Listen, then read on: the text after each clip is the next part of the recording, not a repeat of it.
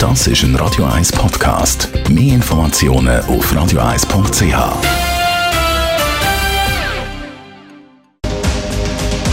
Der Mittwochabend um Viertel vor sieben.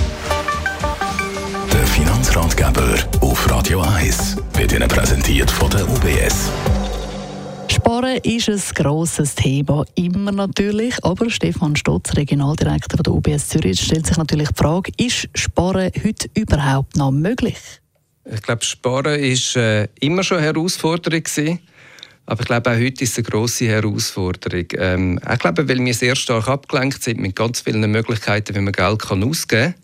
Und vielleicht lohnt es sich zwischendurch für jeden von uns, sich wieder mal Gedanken zu machen, ob es nicht gut wäre, auch ein bisschen zu sparen. Wie geht man denn da am besten vor? Auf ein Sparkonto legen, das lohnt sich ja nicht mehr wirklich.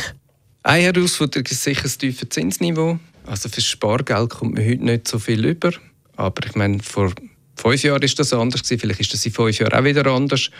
Und wegen dem kann man sich selber ja gleich überlegen, je nachdem, wie man lebt, ob es nicht gut wäre, wenn man noch ein bisschen Notgrosch auf der Seite hätte oder vielleicht schöner formuliert, wenn man irgendein Ziel hat, das man sich irgendwann mal erfüllen möchte, wie eine Wohnung oder eine tolle Reise oder so etwas, dass man vielleicht auf das spart. Auch wenn es heute nicht wahnsinnig viel Zinsen gibt. Jetzt gibt es solche, die Ende Monat immer kein Geld mehr haben. Was macht man jetzt konkret, um tatsächlich zu sparen? Ich würde sagen, es gibt vier Sachen man kann anschauen kann. Das eine ist, äh, dass man sich nicht zu stark ablenken lässt von Schnäppchen.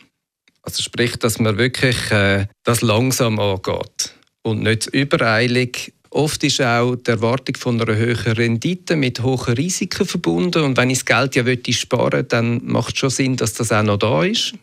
Das Zweite ist so ein bisschen das Bewusstsein für seine Bedürfnisse. Das orientiert sich mehr am Konsum. Also Brauche ich jetzt das wirklich? Muss ich das unbedingt haben? Wenn ich etwas kaufe, wie lange habe ich dann Freude an dem?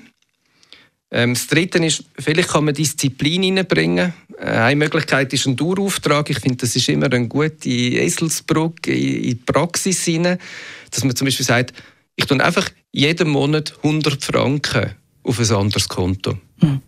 Und jetzt kann man sagen, ja, 100 Franken, das ist ja nichts, aber im Jahr sind das 1200 Franken und mit der Zeit gibt das gleich auch eine rechte Summe, weil man es einfach jeden Monat macht. Und das Vierte ist sicher, und das hat äh, ein bisschen mit dem Horizont äh, zu tun, wie man das Geld eigentlich anlegen ist Börse statt Bankkonto.